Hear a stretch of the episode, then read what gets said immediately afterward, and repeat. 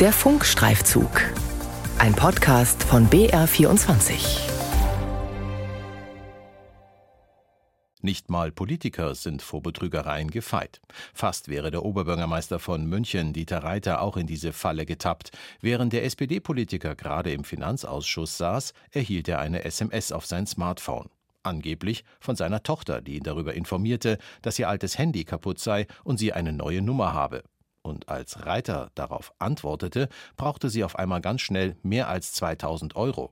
Reiter schickte diese Nachricht seiner Frau, die ihm sofort antwortete, das sei doch Fake. Nicht alle schaffen es, diesen Trickbetrug am Telefon, per WhatsApp oder E-Mail rechtzeitig zu erkennen. Im Gegenteil, die Kriminellen haben offensichtlich immer häufiger Erfolg. Was aber tun Banken, um ihre Kunden vor den Machenschaften dieser Betrüger zu schützen? Und müssten sie nicht eigentlich viel mehr tun? Dieser Frage bin ich als Wirtschaftsjournalist nachgegangen. Internetkriminelle werden immer dreister, wie Banken und ihre Kunden unter Betrügereien ächzen.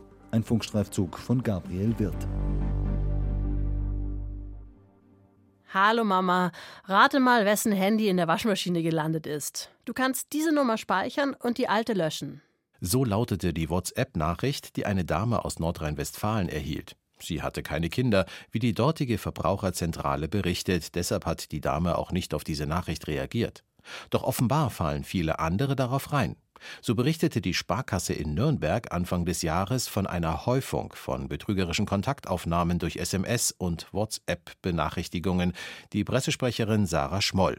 Wir erkennen, dass WhatsApp-Betrugsmaschen zunehmen, wenn wir zum Beispiel von Mitarbeitenden oder Bekannten entsprechende Nachrichten zugespielt bekommen. Oder wir erhalten auch oft Informationen und Warnungen von unseren Verbänden oder anderen Sparkassen. Und natürlich erfahren wir davon, wenn Kundinnen und Kunden der Sparkasse Nürnberg betroffen sind. Das Erstaunliche dabei ist, dass diese Betrügereien immer noch funktionieren. Langsam müsste doch bekannt sein, dass man bei überraschenden vermeintlichen Nachrichten von Enkeln oder Kindern vorsichtig sein sollte. Doch nicht nur Ältere fallen auf diese Masche nach wie vor rein, es kann jeden treffen. Warum, erklärt Daniel Riester. Er ist Spezialist bei der Sparda Bank München in Sachen Betrug und Geldwäscheprävention. Man wird wirklich in eine Schocksituation verbannt und wenn man vielleicht gerade irgendwas macht und ein bisschen im Stress ist und dann noch diese schockierende Nachricht liest, dass jetzt mit der Tochter oder mit dem Sohn irgendwas nicht stimmt, dann kann ich das schon nachvollziehen, dass der ein oder andere da vielleicht nicht drüber nachdenkt, ob das wirklich sein kann oder nicht. Und dementsprechend kommt es schon immer mal wieder vor, dass da Leute drauf reinfallen. Die Geldinstitute lassen sich viel einfallen, um zu warnen. So gibt es entsprechende Informationen auf den Internetseiten der Geldhäuser und Verbände. Die Sparda Bank in München lädt zum Beispiel auch zu Webinaren oder Präsenzveranstaltungen zusammen mit der Münchner Polizei ein. Dennoch fallen immer noch viele Bürger auf die Trickbetrügereien.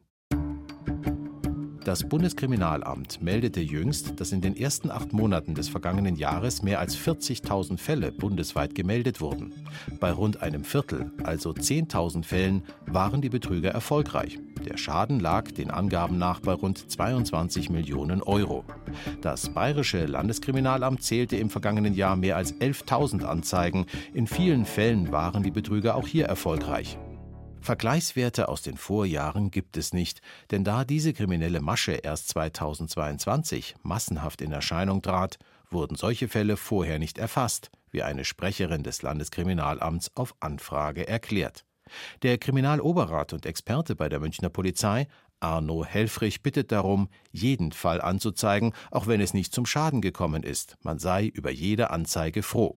Denn wir können das möglicherweise, wenn wir mal Erfolg haben bei unserer Ermittlungsarbeit, können wir Fälle zusammenführen. Und es ist natürlich ein ganz anderes Pfund bei Gericht sagen zu können, das sind jetzt 15, 20, 25 Delikte, als wenn ich mit einem versuchten Betrug anfange. Denn da ist natürlich die Strafandrohung relativ gering. Und wichtig ist, dass wir den Tätern nachweisen, dass sie da organisiert vorgehen, dass es gewerbsmäßig ist, fortgesetzt und dann sind auch die Strafen, die dann vor Gericht ausgesprochen werden, empfindlich. Und es soll auch dann wirklich abschreckende Wirkung haben. Hat es auch tatsächlich. Zudem können Helfrich und seine Kollegen vom Präventionsteam der Münchner Polizei jede Anzeige auch in ihren zahlreichen Vorträgen und Präventionskursen zur Aufklärung nutzen. Die Ermittlungen dagegen gestalten sich schwierig. Viele Täter sitzen offensichtlich im Ausland. Sie agieren von professionellen Callcentern aus und auch das Geld fließt häufig über die Grenzen. Im vergangenen Jahr erbeuteten Trickbetrüger allein in München rund 8,1 Millionen Euro per Telefon. Die Ermittlungen laufen so helfrig.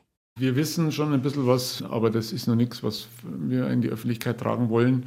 Aber wir sind auf jeden Fall dran an dem Phänomen. Wir ermitteln sehr intensiv. Das ist wieder, weil es nicht aus Deutschland kommt, sehr, sehr aufwendig. Wir müssen mit ausländischen Polizeibehörden zusammenarbeiten. Und es ist nicht immer ganz so einfach, aber wir geben da nicht auf. Die Sparkasse Nürnberg entschied sich zum Schutz ihrer Kundinnen und Kunden vor kurzem zu einem ungewöhnlichen Schritt. Über Ostern senkte sie das Online-Überweisungslimit auf 3000 Euro, um mögliche unentdeckte Schäden bei Betrügereien über die Feiertage relativ gering zu halten. Die Pressesprecherin Sarah Schmoll. Bevor wir bei der Sparkasse Nürnberg Vorkehrungen ergreifen, prüfen wir jeweils immer die Situation und wägen ab, welche Maßnahmen jetzt angemessen sind.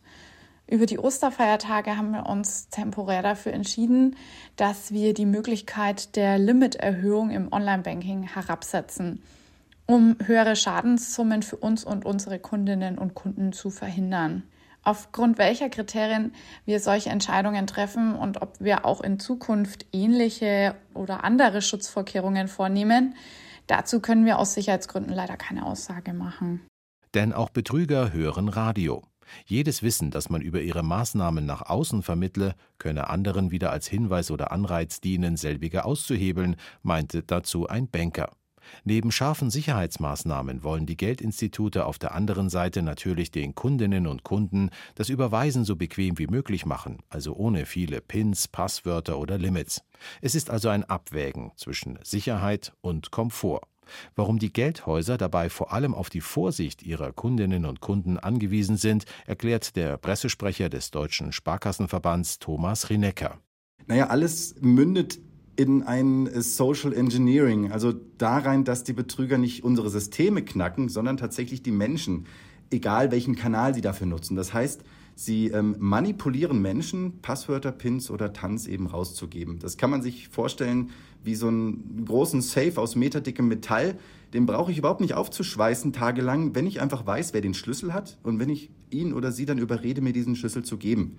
Früher war es eben der falsche Polizist an der Haustür, heute ist es halt eben der falsche Sparkassenberater, falsche Bankberaterin am Telefon. Das ist das, was eben gerade passiert. Dabei fischen die Betrüger oft im Trüben. Sie hoffen darauf, dass von den zig Millionen Bankkunden hierzulande mit ihren zig Millionen täglichen Überweisungen ihnen der eine oder andere ins Netz geht, wie der Pressesprecher des Deutschen Sparkassenverbands Thomas Rinnecker weiter ausführt. Wir selbst haben eine E-Mail-Adresse eingerichtet, an die uns Kundinnen und Kunden ebenso dubiose Phishing-Mails weiterleiten können. Und da landen pro Woche so 2.000 bis 4.000 Mails. Und das ist auch gut und wichtig, weil jede Mail hilft, andere Kunden wiederum zu warnen.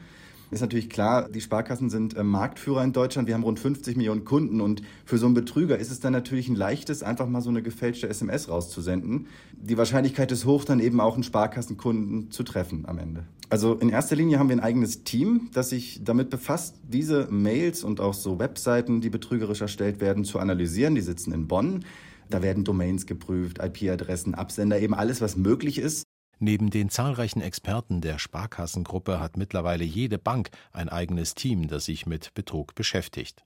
Was in den Geldinstituten genau gemacht wird, darüber schweigen sich die Experten lieber aus. Bekannt ist, dass Banken auf Software setzen, die auf verdächtige Zahlungen achtet, auf für den Kunden zum Beispiel ungewöhnlich hohe Summen, die hier überwiesen werden sollen, oder wenn zum Beispiel eine Überweisung in ein Land gehen soll, in welches der Kunde eigentlich sonst keine Zahlungen tätigt. Die Software filtert solche Überweisungen heraus und Mitarbeiter des Instituts schauen sich den Fall dann etwas genauer an. Im besten Fall halten sie die Zahlung zurück. Doch oft haben die Kriminellen auch Erfolg. Die Banken könnten mehr tun, meint der Jurist der Verbraucherzentrale Bayern, Sascha Straub. Naja, offenbar sind sie mit der Flut der Maßnahmen überfordert. Insofern, dass eben dort es eben nicht reicht, um diese Maschen äh, komplett zu beenden. Man muss halt sagen, wenn sie KI einsetzen, muss man schon sagen, dann hätten sie auch die Möglichkeit, zum Beispiel zu entdecken, wenn ein Konto, wenn da immer 250 Euro wegen Kryptohandel drauf fließen und das zu 100 oder 1000-fach, dann muss man als Bank letztendlich auch schon mal sagen können, äh, Achtung, das könnte ein Betrug sein und dann, und dann eingreifen. Dass das eben nicht unbedingt passiert oder nicht bei jeder Bank passiert, zeigt einfach, dass die möglicherweise strukturell auch noch nicht auf dem richtigen Stand sind. Andererseits sieht Straub aber auch die Verbraucher in der Verantwortung, sie müssten sensibler werden, denn die Pandemie hat diese Betrügereien nochmal beschleunigt, wie Experten schildern. Das hat sicherlich auch damit zu tun, dass immer mehr Bankgeschäfte online getätigt werden. Daniel Riester arbeitet als Sicherheitsexperte bei der Sparda Bank München. Er und zwei weitere sind allein bei diesem Geldinstitut mit Geldwäsche und Betrügereien beschäftigt. Er rät, wenn eine ungewöhnliche SMS oder WhatsApp kommt, ja, das Wichtigste in solchen Fällen ist natürlich, dass der Kunde Ruhe bewahrt, dass man nichts Voreiliges macht. Erstmal durchatmen, und dann natürlich Kontakt zu der Person aufnehmen. Also wenn da von der Tochter gesprochen wird, dass man kurz mal mit der Tochter telefoniert und wenn man die dann hört und es ist alles in Ordnung, dass man ein bisschen runterkommen kann. Und genau, wir empfehlen den Kunden dann immer trotzdem, auch wenn es zu keinem Schaden gekommen ist, Anzeige bei der Polizei zu erstatten. Und wenn kein Schaden entstanden ist, ist da nichts weiter zu tun. Wenn natürlich ein Schaden eingetroffen ist und die Kunden merken es rechtzeitig und melden sich bei uns, dann haben wir auch eine gewisse Zeitspanne, wo wir die Überweisung noch rückgängig machen können. Allerdings ist die Zeitspanne seinen Angaben nach recht kurz, mit gerade einmal einer halben Stunde.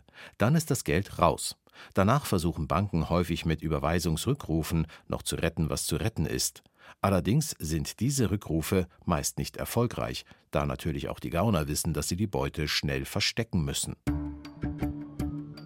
Eines ist klar, den Banken, Ermittlungsbehörden und der Justiz wird die Arbeit nicht ausgehen, denn erstens gewinnt Online-Banking immer weiter an Bedeutung und zum anderen werden die Betrüger immer professioneller.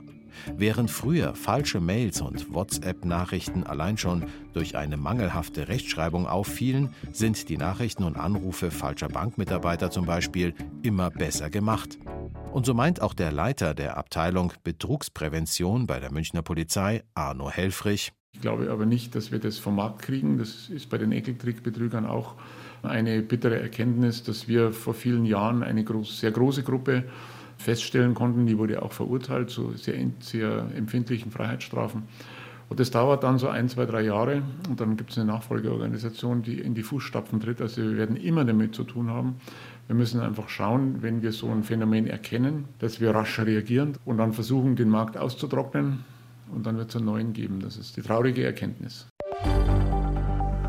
Internetkriminelle werden immer dreister, wie Banken und ihre Kunden unter Betrügereien ächzen. Ein Funkstreifzug von Gabriel Wirth. Redaktion Ina Kraus und Kilian Neuwert.